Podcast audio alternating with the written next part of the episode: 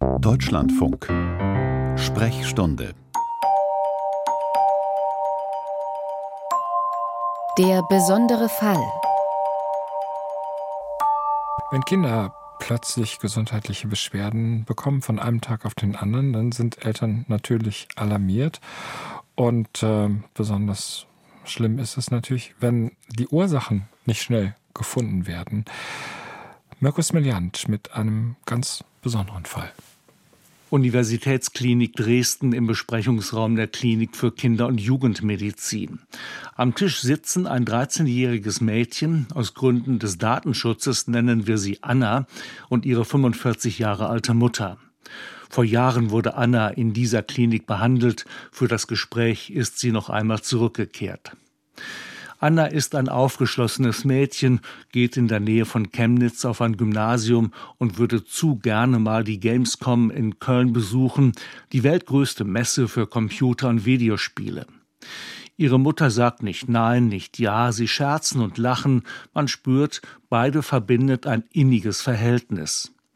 Durchaus möglich, dass diese enge Beziehung auch ein Grund dafür ist, dass Anna heute gesund und munter an diesem Tisch sitzt. Mit vier Jahren erkrankte sie ohne jeden erkennbaren Grund. Das war so ein schleichender Prozess. Sie war immer recht schlapp, also sie war nicht belastbar und mit vier Jahren hat man ja eigentlich diesen Bewegungsdrang und der hat dann nachgelassen. Also sie war immer schlapp und dann so kurzatmig und vor allen Dingen blass. Also uns ist als erstes die Blässe aufgefallen. Wir sind allgemein blasse Typen, aber sie war halt besonders blass. Auch die Lippen ganz so bläulich, gräulich. Symptome, die wahrscheinlich jede Mutter schon mal bei ihrem Kind beobachtet hat.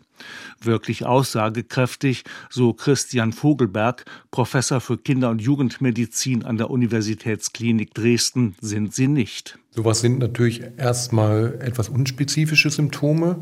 Man würde auf der einen Seite natürlich äh, Laboruntersuchungen machen, um zu sehen, ob äh, hier Auffälligkeiten sind, zum Beispiel für eine Entzündung oder auch für eine Blutarmut. Aber vor allen Dingen würde man natürlich mal an eine akute Infektion denken.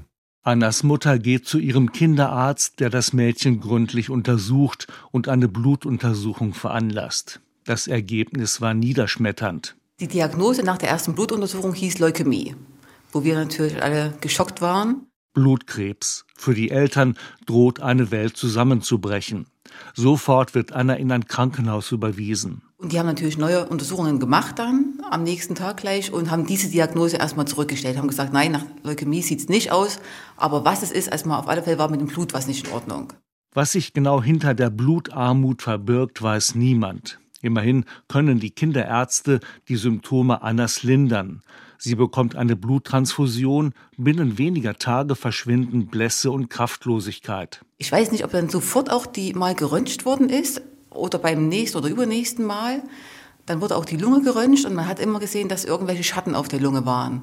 Und dann ging es immer in Richtung Lungenentzündung. Also mit uns wurde immer gesagt, meine Tochter hat eine Lungenentzündung und sie hat dann Antibiotika auch bekommen. Die allerdings nicht wirken. Nach einigen Wochen kehren Blässe und Kraftlosigkeit zurück. Wieder bekommt sie eine Bluttransfusion. Wieder geht es ihr besser, allerdings immer nur für kurze Zeit. Der Zustand wurde dann von meiner Tochter schlechter. Sie wurde dann sehr kurzatmig. Also man hat gemerkt, sie bekommt keine Luft. Also sie hat ganz, ganz schnell geatmet. Das Schlimmste war dann, das war zur Geburtstagsfeier ihres kleinen Bruders, hat sie dann das erste Mal Blut erbrochen. Da hat sie wirklich dann angefangen mit Wirken und hat wirklich so schaumiges Blut erbrochen. Und in der Nacht war das dann so schlimm, dass sie, sie lag neben mir und hat richtig gehäschelt. Also sie hat einfach keine Luft mehr bekommen. Sie hat, ich habe da mitgezählt, das weiß ich noch, 80 Mal pro Minute geatmet. Sofort wird Anna als Notfall ins Krankenhaus eingeliefert. Sie bekommt kaum noch Luft, leidet an einer lebensbedrohlichen Herzrhythmusstörung und muss schließlich reanimiert werden. An diesem Punkt wird Christian Vogelberg, Lungenspezialist an der Universitätskinderklinik Dresden, eingeschaltet. Also ich erinnere mich noch sehr gut an den Anruf aus der Klinik damals, als Sie sagten, Sie haben ein Kind da, was äh, massive Atembeschwerden hat und eine Anämie und hatte den Kollegen damals für diese Akutbehandlung erstmal vorgeschlagen, dass sie hochdosiert mit äh, Cortison behandeln eine Notfalltherapie, um die lebensbedrohliche Situation in den Griff zu bekommen. Viel Cortison hilft viel, sagen Mediziner. Allerdings ist Cortison wegen seiner gravierenden Nebenwirkungen keine Dauermedikation.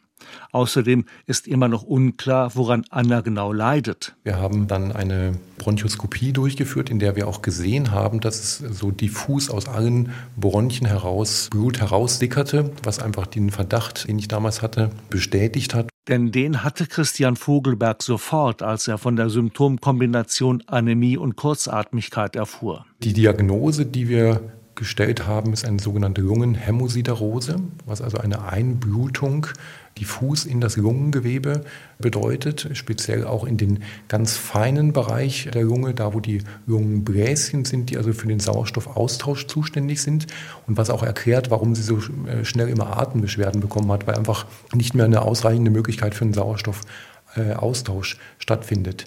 Herzerkrankungen und Infektionen können Lungenhämosiderosen auslösen, aber auch eingeatmete giftige Substanzen und Rheuma. Bei Anna trifft keine dieser Ursachen zu. Sodass letztendlich diese Diagnose einer sogenannten idiopathischen Lungenhämosiderose übrig blieb, also eine, wo man letztendlich die Ursache nicht wirklich endgültig erklären kann, wo man eigentlich nur versuchen kann, therapeutisch äh, zu helfen. Und da liegt die höchste Hürde für die Dresdner Kinderärzte. Keines der üblichen Medikamente funktioniert. Binnen weniger Wochen kehren die Blutungen zurück oder aber die Nebenwirkungen sind unakzeptabel hoch.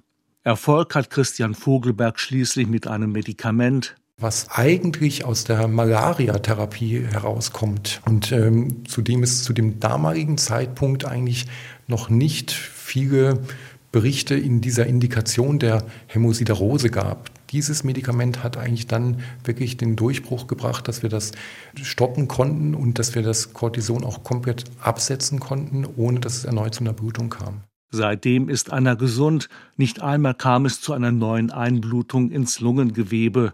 Die Mutter ist glücklich und Anna natürlich auch. Ja, ich freue mich da auch, weil ich kann mich an nichts mehr daran erinnern, aber wie mir es erzählt wurde, war das keine gute Zeit. Die lange Suche nach einer Ursache. Mirko Smiljanic war das mit einem besonderen Fall.